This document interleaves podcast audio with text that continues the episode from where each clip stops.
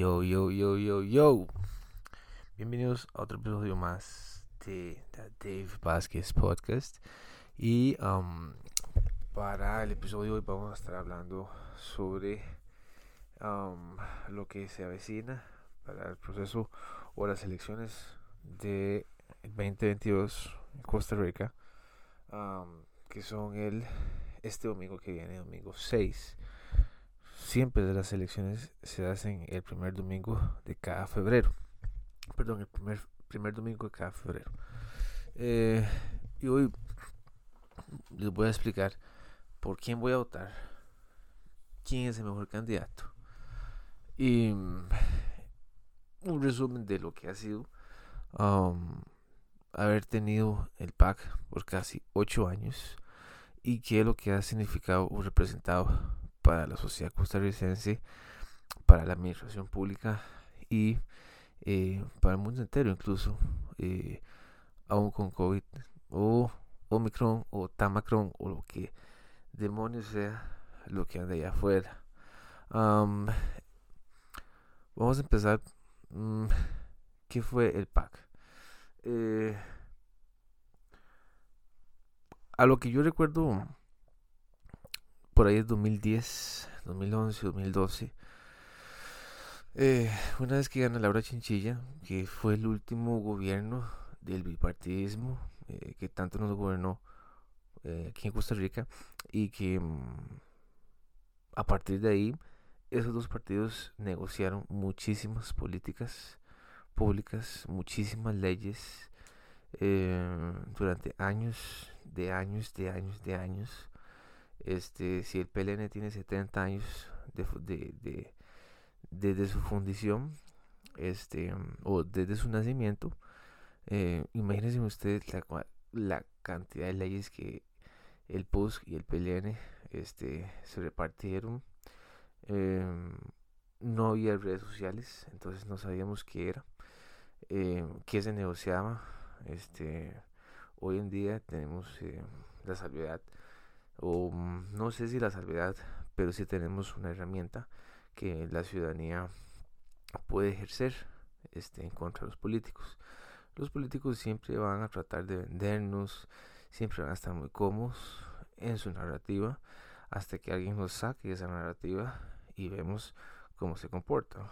Em, llegó el 2014 y a partir de ahí se parte este bipartidismo y mm, nacen muchísimas otras opciones eh, para los votantes. Eh, y llegamos a un escenario donde básicamente los medios tratan de decirle a uno, bueno, hay 40% indecisos, hay 45, hay 50, no, ya bajó un 45, no un 35.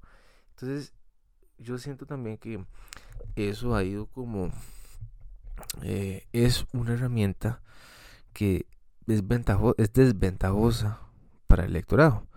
Y, es una, y también es una narrativa que muchísimos medios tratan de implementar para confundir más al electorado. Porque mm, bien es cierto, si los, si los medios empiezan con una narrativa de que, bueno, sí, sí, está bien, hay unos, una cantidad de indecisos, pero vote por lo que más quiera usted y ojalá todos nos vayamos con un presidente en la primera ronda. Pero siento yo que es como, hmm, como que trata de suprimir ese voto. Suprime ese voto y para la gente que menos sabe, le hacen caso y dicen, bueno, sí, yo creo que estoy dentro de los indecisos, ese 40% y todavía no me voy a decir. Pero aquí la, la política aquí en Costa Rica es tan mala, es tan mala, que las dos primeras semanas de enero fueron tan frías como un almuerzo sacado de la refri para calentar. Em, es pésimo. Aquí la, política, todos, o sea, no, ¿cómo les explico? Uno que está tan al tanto de, de la política gringa que hay en Estados Unidos, allá sí se vive lo que es la política. Muchísimos jóvenes de 18, 20, 25, 30, 34, 35 años están muy de lleno con toda la política. Hay convenciones para jóvenes que quieren hablar de política. este, cuando son las elecciones en Estados Unidos, es todo el año, es todo el año, son giras presidenciales, van a diferentes estados y hacen sus campañas, tienen su público meta. Em, y eso pasa, creo yo, que desde, desde la mitad del año hasta, hasta noviembre, que son las elecciones allá en Estados. Pero aquí en Costa Rica son tan malas, ¿verdad? Que tenemos que guiarnos bajo los únicos medios televisivos o de radio y que tratan de implementarnos cierta narrativa, cierta agenda política que ellos traen detrás para tratar de vendernos algún candidato o titulares súper construidos para ciertos candidatos eh, que expertos creen que tal fulanito que Figueres tiene mejor equipo económico sí experto bajo qué criterio y pues bueno así pasaron dos semanas en enero sumamente frías. Nadie quería nada hasta que llegan los primeros debates del TSE que creo que duran como dos meses. No sé si ya terminó de los 25 candidatos. Y eso fue todo. Eh, llegamos a la tercera semana cuarta calentó. Y ya estamos en la última semana donde, donde mm, ya la persona que está fía por quién le va el voto va y saca y lo defiende a su candidato a capa y espada, a como sea, a toda costa. Claro ejemplo fue el caso de Eli Feinsack, Eliezer Feinsack, del Partido Liberal Progresista, que bueno, que el domingo fue decir campaña de todos los candidatos en plazas públicas y bueno, el muchacho se monta en Mercedes-Benz. Yo no tengo ningún problema que se monte en el Mercedes-Benz. El problema es el timing, el marketing. ¿Qué quiere usted proyectar a la gente? Más ahora que la gente es tan envidiosa eh, con todas esas cuestiones, más un carro de lujo. ¿A quién les está hablando usted? ¿verdad? ¿Cómo quiere verse? ¿Cómo quiere la gente que lo interprete? O sea, todo eso. Está bien que le preste un carro, eso, pero o sea, ¿a quién le quiere llegar usted? Por supuesto, y he visto, y no sé, ustedes me corrigen, pero he visto demasiado, demasiado progresista, demasiado progre de izquierda, que son los mismos que me dijeron que votara por Carlos Alvarado en el 18 y ahora me están diciendo, Dave, vote por, Carlos, vote por Eli Faisal, el mejor, es el mejor. Y yo les digo, bueno, usted tiene que votar por Carlos en el 18. ¿Y por qué me está diciendo ahorita que vote por él? O sea, vean ustedes que el mismo Partido de Acción Ciudadana no es un partido que alberga este eh, como ese votante eh, de hueso colorado que diga yo voto por el PAC sea quien sea claramente ya que tenemos un PLN donde no tiene que ser mucha misma este, y ahí tiene un 17%. Figueres ha estado en primer lugar en todas las encuestas desde octubre del año pasado. Estamos hablando de un partido que tiene 70 años de fundación. 70 años. Es demasiado. Son casi 100 años. Y el PAC si acaso tiene 22. El Partido Unión Social Cristiana también anda por ahí. No tanto, pero sí anda por ahí. Este, sus 25, 30, 35 años me parece. Este, y mm, tampoco le cuesta mucho. Ahorita es que ha surgido un poco más. Pero pues, la candidata, por ejemplo, que tiene ahorita el, back, el, el post, que es doña Elena Saborío, me parece que no me gusta, a mi criterio no me gusta.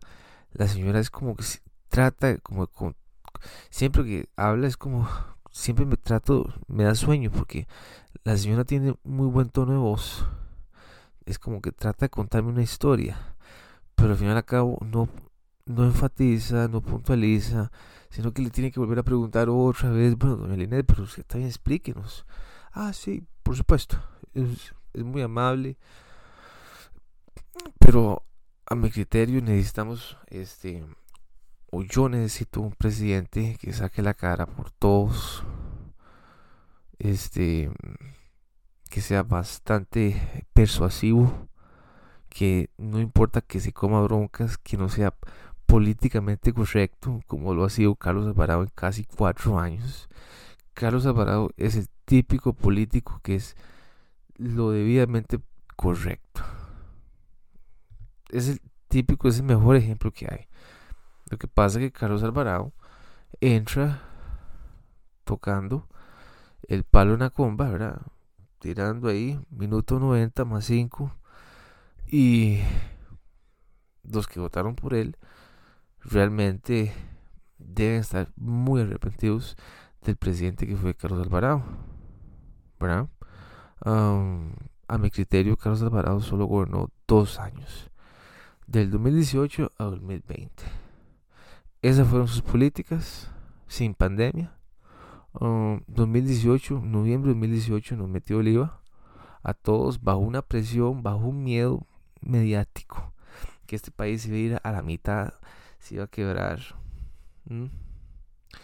Llega la pandemia y Carlos Alvarado se enfoca únicamente en el COVID y en cerronas y en decretos ejecutivos inconstitucionales, viciados, inconstitucionales. La sala cuarta, dormida, totalmente, muy aliada, casi que todos magistrados, bastante aliados por la cantidad de recursos de amparo, por la cantidad de recursos de las corpus que la ciudadanía metió para poder defenderse de, estas restricciones que nos han mantenido hasta la fecha encerrados y no poder transitar un marciano que lo vetó y se fue por Europa. Y mm, no sé qué otro logro más. Presidente súper impopular. Em, no vamos a hablar del peso de Carlos Alvarado, porque todos los presidentes aumentan de peso, pero por supuesto que hubo ataques a la persona de Carlos Alvarado, al peso de Carlos Alvarado. Y como es hombre, entonces no importa, ¿verdad? Este, si fuera Línea Saurido, si le atacamos por su peso a ella, por supuesto que van a pedir todo el cielo, van a decir es que me están atacando porque soy mujer. Esa es la cuestión que la gente no quiere escuchar. Em, pero bueno, ese es otro tema. 2020 em, llegó la pandemia, 2020, 2021, igual, todo concentrado en COVID, vacunas, etcétera. Y mm, para contar, créditos del tren, fracaso del tren total. Um, un tren que tiene estudios de, de del año 2000 con el flujo una población del año 2000 por favor eh, la Contraloría también este se metió dio sus alegatos eh, me parece que Carlos Alvarado tuvo una parte de un tiempo uh, de aliado a los medios. Ya después, casi que mucho medio no, ya no comulgaba con él. Em, un presidente que también que se escondió bastante de la prensa, no le gustaba la crítica. Em, y pues bueno, ese fue el presidente que tuvimos, bastante flojo, muy flojo. La verdad es que un presidente muy débil. Por lo que quería hacer él, ¿verdad? Eh, ha sido una persona con muchísima suerte y ahorita todo el mundo se siente presidencial y em, es parte del efecto de Carlos Alvarado. Y pues bueno, hoy 2022 tenemos seis candidatos muy fuertes, muy muy fuertes. Siento yo que em, va a ser una contienda muy cerrada. Veamos que voy por el lado de la izquierda. Villalta es un, es un candidato que le habla a ese progresismo de cepa, a ese progresismo a esa izquierda dura, ¿verdad? Que diga, si yo soy zurdo, no me importa, soy izquierda, soy progresista, queremos taxear, queremos meter impuestos a los ricos, zonas francas, un estado más grande, un estado que ayude más a la pobreza, más subsidios, más políticas a las mujeres, más ideología de género, más derechos a la población LGTB, todo quiero eso, estado laico, aborto, esa es la agenda de la izquierda, que ha sido mucho la agenda de PAC también. y después, siento yo que ese progresismo se ha partido en dos. Entonces, esta es eh, porque yo he visto la agenda o la narrativa que tiene Villalta, José María Villalta, es muy atractiva para los jóvenes de 20 y de 30 años. porque creo que le llega y atina precisamente lo que quiere escuchar. Em, y después tenemos a Eli Feinsack, que bueno, que un poquito más moderado. No es de tan izquierda. Pues cuando yo hablo de izquierda, es que la agenda de Eli Feinsack, es que el problema con Eli Feinsack es que ahorita actualmente él le puede estar adorando a dos dioses, uno a la derecha hablando económicamente y otro a la izquierda progresista socialmente. Lo que pasa es que no conocemos esa parte de esa agenda social que puede llevar el defensa a Zapote, al menos yo no la conozco y él no ha querido hablar mucho de eso. Pero deep down sí sé que Eli Feinsack es un progresista de izquierda hablando socialmente, pero derecha económicamente. Es muy enredado. Él se considera liberal, pero el mismo partido fundado dice el Partido Liberal Progresista. Cuando usted, la, cuando usted incluye la palabra progresista, no estamos hablando ni republicanos ni conservadores, ni partidos de derecha. Entonces, ¿de qué estamos hablando? De centro. Bueno, entonces aquí, entonces estamos hablando del centro, estamos hablando de un PLN, estamos hablando de un PUSC, ¿verdad? Y creo que ya hemos pasado esa parte, que la gente no quiere más de ese tipo de políticas. Eh, siento yo que también quieren un presidente blanco y negro. No quieren nada tibio. Y ahí entra el Inés y a veces el defensa y a veces Figueres. Figueres he visto también que tiene un buen nicho. Tiene un nicho muy grande Vea que ni siquiera, bueno, para terminar con Eli Feinsack, a Eli Feinsack el trabajo creo que ha sido bastante grande que él ha hecho. No sé cómo estarán las costas, si lo conocerán o no lo conocerán, al igual que Villalta. Villalta sí lo conoce todo el mundo. Todo el mundo conoce Villalta. Eh, Eli Feinsack es un candidato potable, pero no sé qué tanto alcance, qué tanta gente lo conoce. Figueres, por supuesto que todo el mundo lo conoce este, pero igual tiene una sombra de corrupción, de que eh, dice él ahora que es una leyenda, que nadie lo acusó, ¿verdad? Y tampoco hubo mucho periodista que lo que lo majó con eso. Sí hubo, ¿verdad? Un tanteo ahí, pero tampoco no lo como no le incomodó tanto. Eh, tiene quiere una agenda más verde, no sé qué tan verde quiera. La agenda de izquierda es una, ahorita es una agenda verde, este, y a partir de esa agenda verde quieren taxear, quieren meter impuestos para cualquier situación, para cambiar el, cambio climático, que no voy a entrar a toda esa agenda del cambio climático de Greta Thunberg, pero este sí tiene una agenda, totalmente. Eh, después vamos con Rodrigo Chávez, que a mi parecer es un carajo que sabe montones, montones, ¿verdad? Tampoco él dice que no se define ideológicamente y es otro problema que yo tengo. ¿Verdad? Hoy la política es una agenda derecha una agenda izquierda. Yo lo siento mucho por Rodrigo Chávez, que tal vez se no comulga y dice que no, que para qué. Pues bueno, eh, verdad es que Rodrigo Chávez viene del Banco Internacional, ¿verdad? Eh, más europeo, políticas más europeas, este, siento yo que también, bueno, también tiene una sombra que él ha majado desde diciembre, enero, febrero, que ha sido la situación del acoso sexual. Eh, pero ha habido muchísima agenda, muchísimos medios que han querido destruirlo y parece como que no ha funcionado porque ahí sigue creciendo y casi tiene un 10% de votos, ¿verdad? en las encuestas y tiene un 8, 8, y algo, es casi 10%, ¿verdad? No ha funcionado toda la retórica de toda la agenda de los medios de tratar de destruirlo bajo ese caso. Ya él ha explicado, él tiene una narrativa, los medios tienen una narrativa y lo dejan a uno como, bueno, ¿quién le creo? Yo lo he escuchado a él, me parece que tiene razón en lo que dice, tiene sentido en lo que dice, pero después escucho a la otra gente, a los otros medios que no quieren que lo quieren atacar. Y mm, bueno, ¿verdad? Entonces, y también condenamos cualquier situación de, de, un acoso sexual o laboral. Y ese riesgo que tenemos hoy en día nosotros los hombres, que tenemos que estar muy cuidadosos cómo lo movemos y cómo le hablamos a las compañeras de trabajo. Porque puede interpretarse para todo, ¿verdad? Hola, adiós, ¿cómo está? Nada de besos. Simplemente llegamos a trabajar y ya después del trabajo, este, ir a tomarnos algo. Pero ese es mi consejo para todos los hombres. No se compliquen, no hagan nada. No la abrace ni la bese.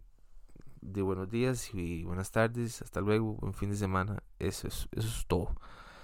Porque si, no, se, pues, se presentan para situaciones como la de Rodrigo Chávez. Pero yo siento que Rodrigo Chávez también tenía agenda, ¿verdad? Este, pero bueno, eh, me parece que Rodrigo Chávez sabe muchísimo, muchísimo y sería un buen candidato para que llegara a Zapote. Eh, excepto el único problema es que no sé cómo está ideológicamente él situado y qué tipo de agenda podría llevar a nivel social. Después, eh, bueno, Fabrizio Alvarado, que todo el mundo lo conoce, difícilmente nadie lo conozca. Eh, perdió las elecciones en el 2018 por Arriela Bocota. Eh, y ahorita se ha preparado muchísimo más. Mm, he visto que tiene un trabajo muy fuerte en las costas. Es un candidato que me parece que no sabe tanto. Tiene una agenda, tiene una narrativa, se ha informado, pero no podemos comparar el conocimiento de Rodrigo Chávez al conocimiento de Fabrizio Alvarado. Sería una comparación odiosa, al igual que los otros candidatos. tampoco podemos comparar el conocimiento de Rodrigo Chávez al conocimiento de Inés Aurillo, eh, Villa Alta, etc. Aparte que son ideologías muy diferentes. Eh, pero bueno, Fabrizio Alvarado todo el mundo lo conoce, hasta en las encuestas de segundo, tercero, muy fuerte. Habría que ver a quién se lleva el gobierno. Y volveríamos también a, a probar, ¿verdad? A probar, a ver qué mm, vendríamos a lo mismo.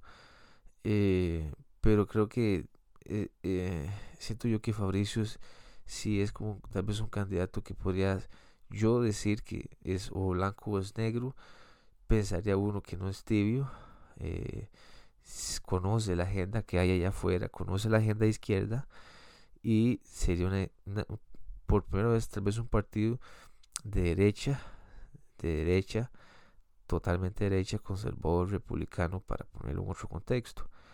Eh, la gente no lo quiere, tiene muchísimo rechazo entre los, entre todos los progres de izquierda, todos los votantes de Villalta, todos los votantes de Defensa, todos los votantes de Figueres lo odian a Fabricio. Pero cuando hay tantos haters, hay mucha otra vez, mucha otra masa que también lo apoya. Entonces habría que ver cómo se mueve Fabricio si llegara a Zapote. Y este, ¿cuál otro candidato me falta más? Eh, ¿Qué otro más candidato? Ya mencionamos a Linet, Rodrigo Chávez, Villalta, José María Figueres, Fabio Alvarado.